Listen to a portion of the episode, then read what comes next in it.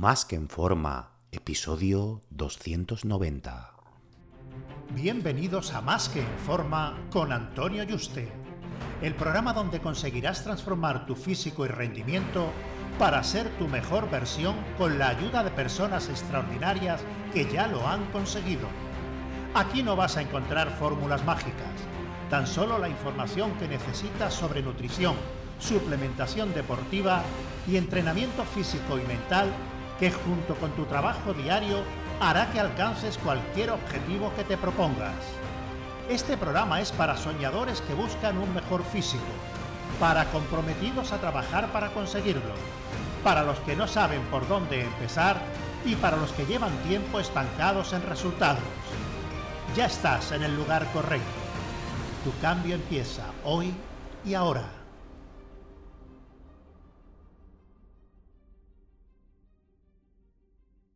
Muy buenas y bienvenido a un nuevo programa. Recuerda que he abierto plazas para que puedas ser tu entrenador y dietista y trabajar uno a uno de la mano online para diseñarte tus dietas, entrenos y llevarte el seguimiento diario para que consigas tus objetivos físicos y de rendimiento de la forma más rápida, segura y sostenible posible. Así que si te interesa que trabajemos juntos, reserva tu cita por teléfono conmigo en antoniayuste.com barra ayúdame. antoniayuste.com barra ayúdame. Ayúdame sin tilde. La mayoría de la gente que no consigue lo físico que desean, siempre y cuando pues bueno, no quieran ser culturistas de 120 kilos, que el 99% de lo que estamos aquí no queremos serlo. Le echa la culpa a la genética o que si alguien no consigue lo que ellos, no es porque utilizan farmacología. La realidad es porque esas personas que lo consiguen es porque son mucho más disciplinadas que tú. Si es el caso, y aunque estas personas utilizaran farmacología y tú también, tus resultados seguirían siendo mediocres respecto a los de ellos. Aquí no hay secretos, como el éxito en todo se basa en hacer las cosas bien durante mucho tiempo y, y punto, no hay más. Lógicamente alguien con una super genética va a llegar antes, pero el 99% de los que estamos aquí, los objetivos físicos que buscamos se pueden conseguir sin ayuda farmacológica. Ya dependiendo de la genética de cada uno, pues bueno, se llegará antes o después, pero todos lo pueden conseguir el llegar a esa meta final. Unos tardarán tres años, otros ocho, pero se puede llegar haciéndose las cosas bien. Ahora quiero enumerarte algunos de los errores que durante años pues cometen muchísimas personas por las que su progreso es mediocre o inexistente. Eh, para si te sientes identificado con alguno de ellos, pues lo asumas y cojas responsabilidad eh, que la falta de progreso es únicamente por tu culpa y no porque fulanito tome tal cosa y tú no, o porque tengas mejor genética que tú o cualquier otra excusa que quiera echarle. Como decía Silvestre Stallone en una entrevista, decía algo así, ¿no? el que no entendía cómo las personas que no se levantan a las 4 de la mañana para entrenar, comer saludable, tener 8 horas de reuniones de trabajo, luego volver a entrenar, estudiar por la noche eh, y luego acostarse pronto para descansar, pues puedan tener tenerle envidia sin estar haciendo lo mismo que él, ¿no? Cuando ellos hagan lo mismo que él durante años, y así lo dice él, dice, bueno, cuando una persona haga lo mismo que yo durante años y no llegue a donde yo estoy, pues entonces en ese momento sí puedes tenerme envidia y quejarte y lloriquear y patalear, ¿no? Pero si no estás realizando el trabajo necesario para llegar donde estoy yo, que he hecho yo, mm, durante el tiempo que yo lo he hecho, no tienes derecho a llorar y patalear como un niño pequeño. ¿Vale? Algo así es lo que eh, dijo y, y, quejarse y echarle la culpa a otras cosas. ¿no? El problema es que todas estas personas tienen todas estas transgresiones todo el año, de estos cuatro errores y muchos más errores.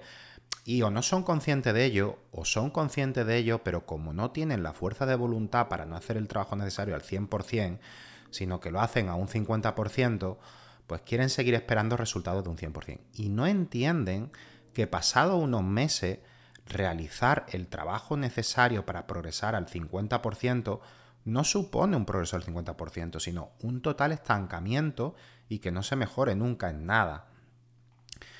El primero de los errores eh, que voy a enumerar es eh, no comer tras saltarse la dieta.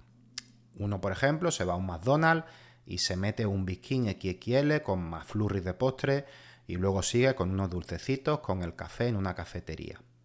Lo que se ha metido pecho y espalda, 3.000 calorías como mínimo, de ahí para arriba. Y ahora dicen, bueno, me toca esta noche mi salmón con verdura, pues cojo y no ceno. Y así esas 500 calorías de la cena que no voy a meter, pues van a hacer que ese exceso calórico se vaya a compensar con esa comilona que me he metido a mediodía. Lo primero es que, como ves, de una comida saludable no se restan tantas calorías si no las comes respecto a la comida basura. Tan solo resta un 20%, lo cual es muy poco. Te tendrías que tirar dos días enteros sin comer como mínimo, ¿no? Y el desnutrirte, quitando que tu cuerpo tenga los nutrientes necesarios para mantener su masa muscular, esa saludable, hormona, únicamente por una cuestión calórica es muy contraproducente. Tu sistema hormonal empeora y tus niveles de fuerza y masa muscular. Con solo una comida basura ya puedes ver durante varios días cómo tu nivel de glucemia, el cortisol, la aldosterona y otros están alterando pues un mal resultado. Si te hubieras metido un plato de paella o un puchero, pues la cosa cambiaría, porque no habría hecho una comida con baja densidad nutricional, ni tanta el caloría, aunque no sea una comida 100% estricta, porque bueno, no has medido lo que come, etcétera, pero es comida saludable. Una paella te nutre, un puchero también, unas lentejas también, porque a pesar de no haber seguido esa dieta estricta, tienen alta densidad nutricional. Pero es mejor siempre, incluso en este caso, no compensar saltándote comidas. Las comidas trampa, los dietistas mm, las ponemos porque entendemos que la gente quiere un respiro y socializar y porque lleva muchos años utilizando la comida como un placer en lugar de una función para unos objetivos concretos pero si se puede evitar, pues mucho mejor. Ni es necesaria ni beneficiosa en ningún caso fisiológico, solo a nivel mental. Que claro que si, eh, aunque tenga un perjuicio fisiológico, si a nivel mental te ayuda para el resto de las eh, de todas las comidas en la semana, eh, seas capaz de hacerlas bien, pues compensa eh, esa comida el pequeño perjuicio mm, fisiológico que hace durante varios días, ¿no? Si luego después eres capaz de seis días enteros hacer la dieta, ¿vale? Al final hay un progreso. Que si no la hiciera, progresaría más, por supuesto. Que sería mejor a nivel fisiológico, por supuesto. Pero el tema de la heredencia es, muy importante, ¿vale? Si al final eres capaz de hacer las cosas bien, mm, dos semanas en lugar de cinco años, pues compensa hacerla a un 90 o 95% bien durante muchos años. ¿no? Está claro que el, progreso eh, va no solo a, seguirse, sino se van a cumplir el objetivo y se van a poder mantener, que es de lo que se trata. Pero si tú tienes la fuerza de voluntad y no necesitas hacer la comida trampa, puedes evitarla, siempre va a ser mucho mejor que hacerla. No tiene ningún beneficio eh, quitando la parte mental, ¿vale? Y los casos que se está en definición y se quiere hacer una carga de glucógeno, se puede hacer un refit bien programado en el que ese día mete muchos carbohidratos, bajas proteínas y bajas grasas, te cargas de glucógeno y no llenarte de comida basura con toneladas de sodio, grasa vacía y retención, porque parte de esa, de esa carga va a ser grasa. Otro error que ya he comentado en otros programas es el compensar cardio con saltarse la dieta te saltas la dieta tres veces a semana porque te ha ido con los amigos por ahí, o con la pareja, o con los suegros, con quien sea, ¿no? Eh, o comidas de empresa, lo que sea. Y te pone hasta arriba. De comidas súper calóricas, comida basura, alcohol, postres de dulce, de todo, ¿no?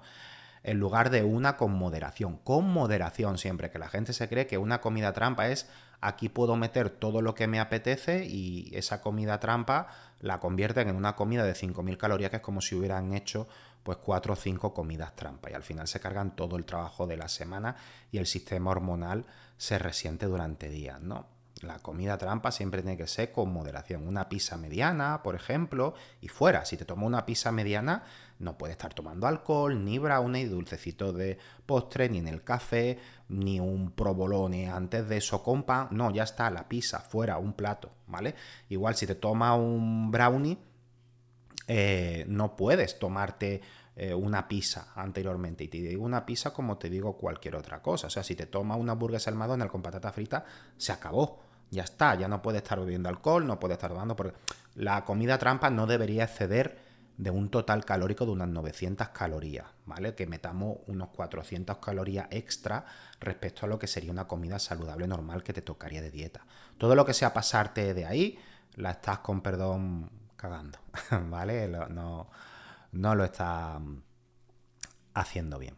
Bueno, respecto al tema de compensar el, el saltarse la dieta excesivamente con cardio, ¿vale? Bueno, entonces, eh, quieres compensarlo y como ves, si una comida fuera de dieta normal de media, sin excesos, son unas 1500 calorías, que ya es mucho, deberías bajarla a 900, y ha hecho dos extra, pues son 3000 calorías extra, ¿vale? Que no tenías contemplada. Así que una horita de cardio que quema unas 400 calorías a lo sumo, y quedarte jugando a la Xbox durante el mismo tiempo, más o menos harás lo mismo en cuanto a evitar que ganes grasa. ¿Por qué? Porque jugando a la Xbox puedes quemar unas 50 calorías y 350 calorías extra respecto a las 3000 que has metido, pues poco va a hacer, ¿vale?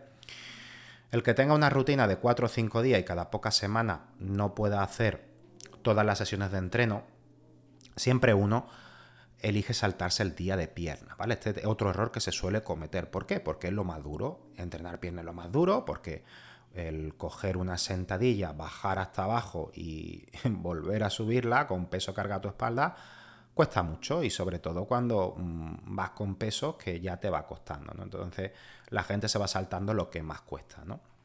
Luego por eso te ves por la calle y en la playa, piernas de avestruces, y te dicen que es que las piernas es muy difícil progresarlas. Si entre que la mayoría nunca jamás entrena el fallo muy cerca del fallo en pierna y que se toca las, narices, por no decir otra cosa, entrenando pierna, que cuando le cuesta un poquito ya dejan el peso y podrían sacarle 8 o 10 repeticiones más, pues bueno, eh, y que se salta la mitad de las sesiones, pues se tiran toda la vida con una descompensación que queda muy mal estéticamente entre tren superior e inferior. Entonces, si te vas a saltar algo, nunca te salte el día de piernas. Las piernas es lo más importante, es lo que marca la diferencia en un físico. Y si tú consigues poner las piernas fuertes de arriba, te vas a poner fuerte sí o sí porque cuesta menos. Si eres capaz de sufrir entrenando piernas y las piernas responden, el tren superior va a ser un auténtico paseo. El, problema es que, bueno, a la gente le gusta tirar mucho press de banca y mucho cool de bíceps al fallo, le gusta, les motiva, son capaces de hacerlo y luego las piernas se quedan a 8 o 10 repeticiones al fallo y se saltan la mitad de las sesiones.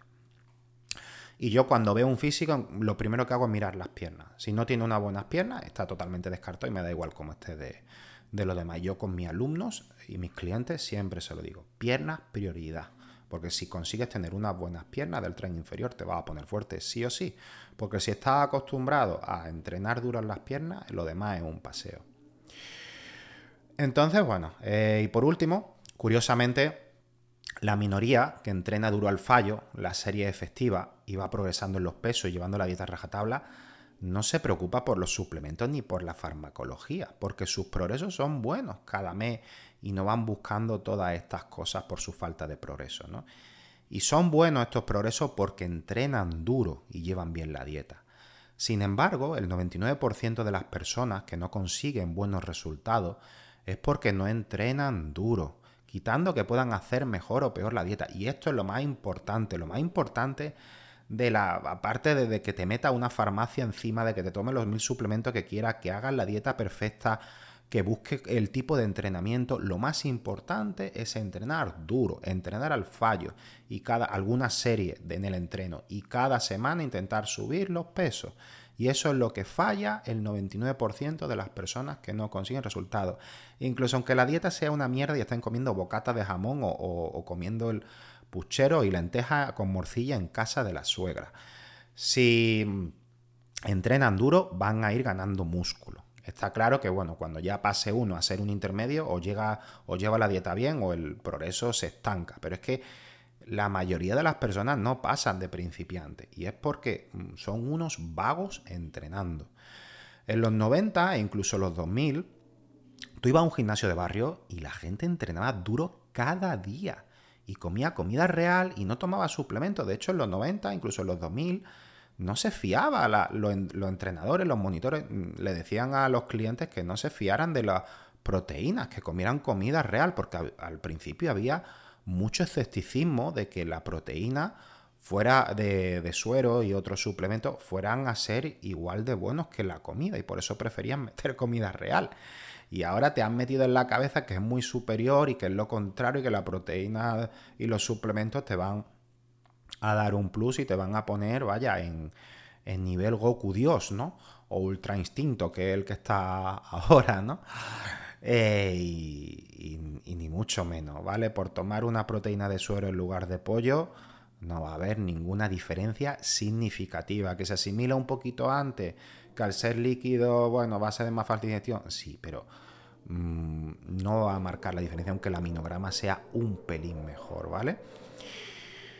Entonces, bueno, em, no tomaban suplementos, como te digo, como máximo vitaminas de farmacia del grupo B y C, y la mayoría pues estaban más fuertes que todos los que hoy utilizan ayuda farmacológica y estudiando miles de horas en foros y siguiendo a youtubers con las supuestas técnicas revolucionarias de entrenamiento y dieta, perdón.